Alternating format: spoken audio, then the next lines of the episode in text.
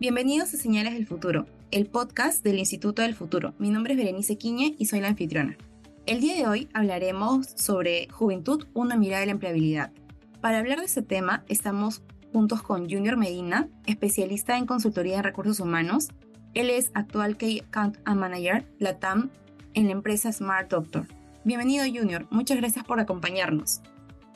Muchas gracias Berenice, un gusto conversar con ustedes y un saludo a todos los participantes. Para conocernos en un contexto actual, los jóvenes están moldeando el mundo y lo seguirán haciendo en muchos años más. Actualmente ya superan el 25% de la fuerza laboral a nivel global y además se calcula que para el 2050 estos conformarán el 50%. Estas generaciones están influenciando en gran medida el mercado, incluso le están adaptando a muchos gustos y necesidades. En base a ello y en tu experiencia, ¿cuáles consideras que serían las habilidades más valoradas y qué industrias poseen la mayor demanda laboral? Eh, les comento, las habilidades más demandadas van en relación a los cambios que ha tenido el mercado laboral a raíz de la pandemia. Lógicamente son bien específicos según el cargo o rol que, vayamos a asumir. Sin embargo, como recomendación, quizás en una entrevista debemos dar a conocer cuáles son nuestras fortalezas sin preocuparse en cubrir todas las habilidades que mencionaré, ya que habrán siempre oportunidades de mejora. En cuanto a la parte de habilidades blandas, les podría mencionar la parte de comunicación, la parte de habilidades de comunicación, en tema de trabajo en equipo, resiliencia, flexibilidad, transparencia y empatía. Les diría que son a nivel macro las más necesitadas. Claramente van a haber casos específicos en los cuales algunas tengan alguna más relevancia, pero les diría que eso puede ser un punto de partida para que todos lo tomen en cuenta. Eh, dicho esto, también en cuanto a los sectores, hay algunos sectores que se han visto impactados en, dentro de la crisis sanitaria, como podría ser el sector tecnológico, el sector financiero, el sector salud, lógicamente, la parte e-commerce, minería, consumo masivo y podría decirles el sector logístico también. De igual manera, mencionarles de que esto son referencias de sectores, pero puede ser que en el sector financiero el cargo a asumir sea un cargo de recursos humanos, un cargo distinto al core del negocio. Entonces, vayamos apuntando en que estos son los sectores, pero según mi profesión, no tengo ninguna complejidad en poder desempeñarme en alguno de ellos. Y en base a quizá los clientes que has podido tratar en la organización en la cual tú estás, ¿cuál ha sido el mayor impacto con respecto a la fuerza laboral que has visto en las organizaciones y cuáles quizás necesitan mayor demanda con respecto a requerimiento por bajas laboral?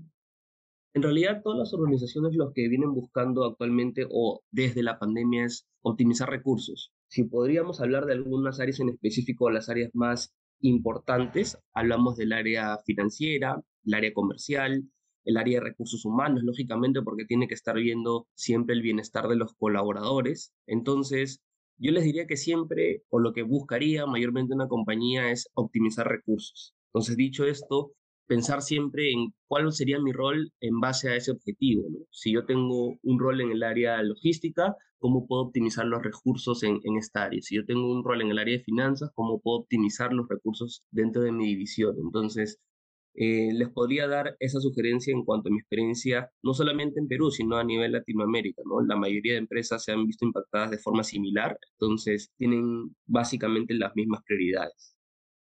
Ok, y por otro lado, muchos jóvenes sueñan con poder contar con una libertad financiera. Sin embargo, la competencia actual, no solo con los que están en par en el mercado laboral, sino también con los adultos que ya se encuentran colocados en el mercado, resulta muchas veces un impedimento para esto. Cuéntanos desde tu expertise cómo se podría o cómo se haría una óptima inserción o reinserción al mercado laboral de acuerdo a las consecuencias ¿no? que hemos visto ahora en el cambio tan drástico del tiempo. De hecho, a raíz de la pandemia se han cerrado muchas puertas, pero al mismo tiempo se han abierto distintas oportunidades. No es novedad que estas nuevas oportunidades van alineadas a la forma de trabajo, la modalidad de trabajo remoto, trabajo híbrido, parcial, por proyectos, inclusive puestos temporales. Entonces, para una reinserción laboral o un inicio de labores como primer trabajo, les recomendaría en principio ver las cosas de manera optimista. El buscar un trabajo es un trabajo básicamente también porque toma tiempo, toma concentración, requiere mucho esfuerzo, entonces primero les recomendaría ver todo de manera optimista. ¿Por qué? Porque hay industrias que se han venido beneficiadas por los que les decía anteriormente. Entonces, la recomendación primero es mantener información actualizada, estar al pendiente de lo que pasa en el, el mundo y cómo los negocios o cómo las compañías van caminando con ello.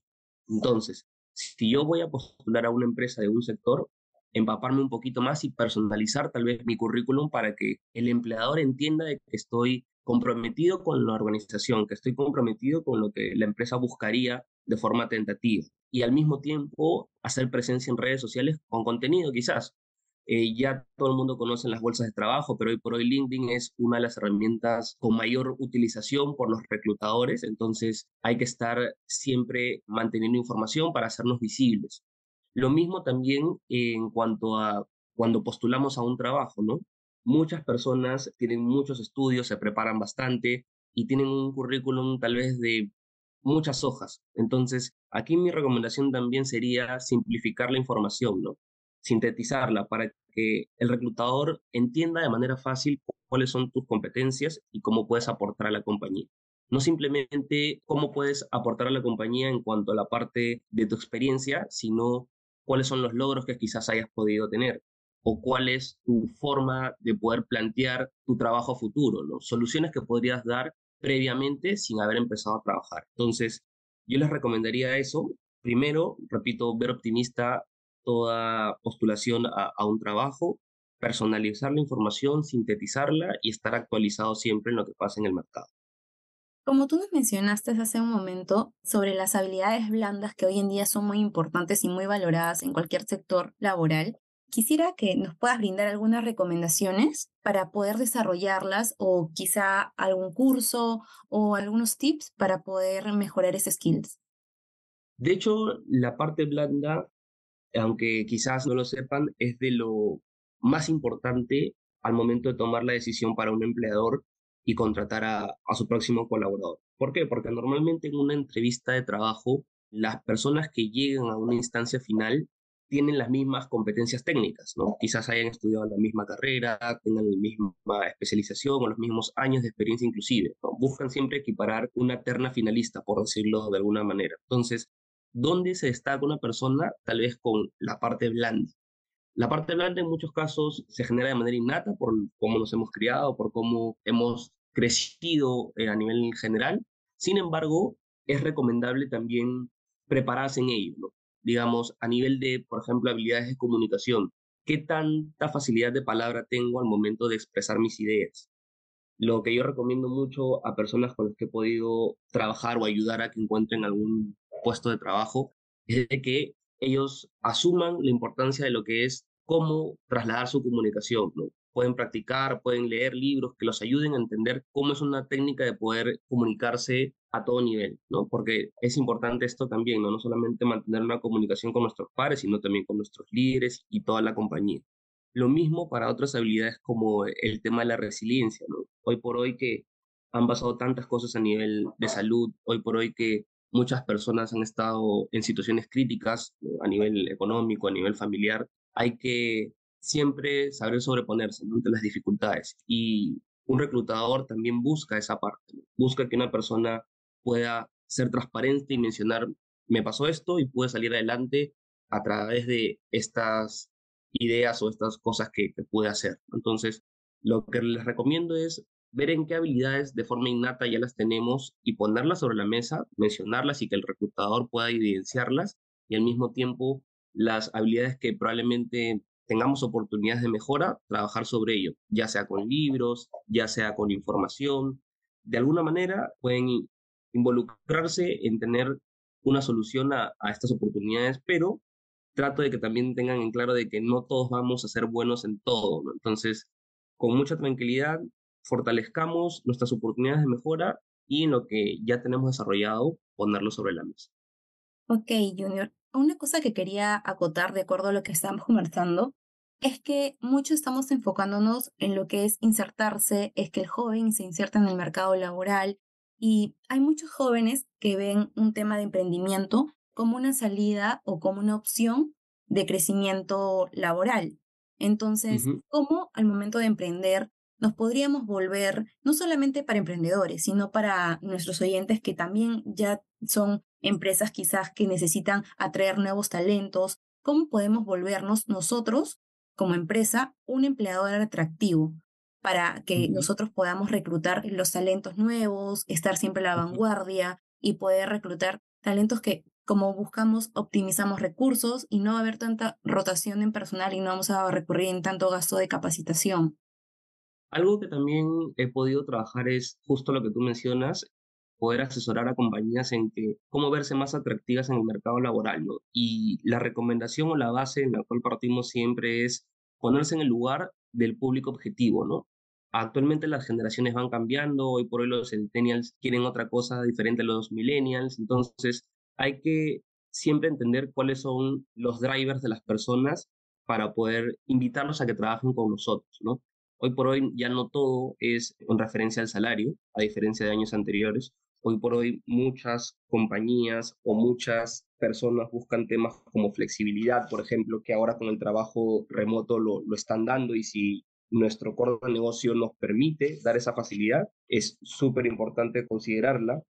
Otro tipo de punto importante es la opción de crecimiento, desarrollo, muy valorada por las personas. Todos queremos que nos den una oportunidad de trabajo, pero con miras al futuro, ¿no? Donde podamos crecer, donde podamos aprender, donde podamos tener un tiempo prolongado para poder seguir avanzando en nuestra carrera profesional. Otro tema muy importante es la relación que voy a tener con mi líder, con el líder directo. Nosotros lo que venimos fomentando es, por ejemplo, que el líder directo tenga una comunicación transparente siempre con sus colaboradores. Por eso hablaba mucho de la parte de trabajo en equipo. ¿Por qué? Porque es igual para el empleador, ¿no? Nosotros tenemos que ahora tener una comunicación lineal con las personas y no eh, lo que se veía antiguamente con mucha comunicación jerárquica en la cual el líder tenía una posición más de jefe que de líder, ¿no? La palabra líder hace alusión a, a, otro tipo de perfil, entonces lo que les podría decir eso, ¿no? Tener un buen líder, buscar un lugar que nos permita crecer, tener flexibilidad quizás y finalmente, un, buen clima, ¿no? Porque todos buscamos tener un lugar en el cual estemos contentos para trabajar y que esto nos permita poner todo el compromiso que corresponde en nuestro centro de labores. Entonces, es la recomendación que podría darles. Ok, Junior, muchas gracias por habernos compartido toda la experiencia que llevas en los años de lo que es recursos humanos. Podemos rescatar que para ser un empleador atractivo y atraer talentos es bastante importante pues desarrollar no solamente la parte de incentivos monetarios, ¿no? sino también incentivos un poquito más profundos en el tema de cada generación busca un enfoque distinto. Ahora también con el tema de los que vamos a em-, empezar a trabajar, los que están insertándose en el mercado laboral o los jóvenes que están buscando oportunidades laborales, las habilidades blandas es súper importante y ya sabemos qué sectores están en busca de crecimiento. Eso sería todo. Muchas gracias por acompañarnos, Junior. Gracias a ustedes y ha sido un gusto poder conversar y cuando pueda apoyarlos nuevamente, encantado. Ok, gracias. Hasta luego.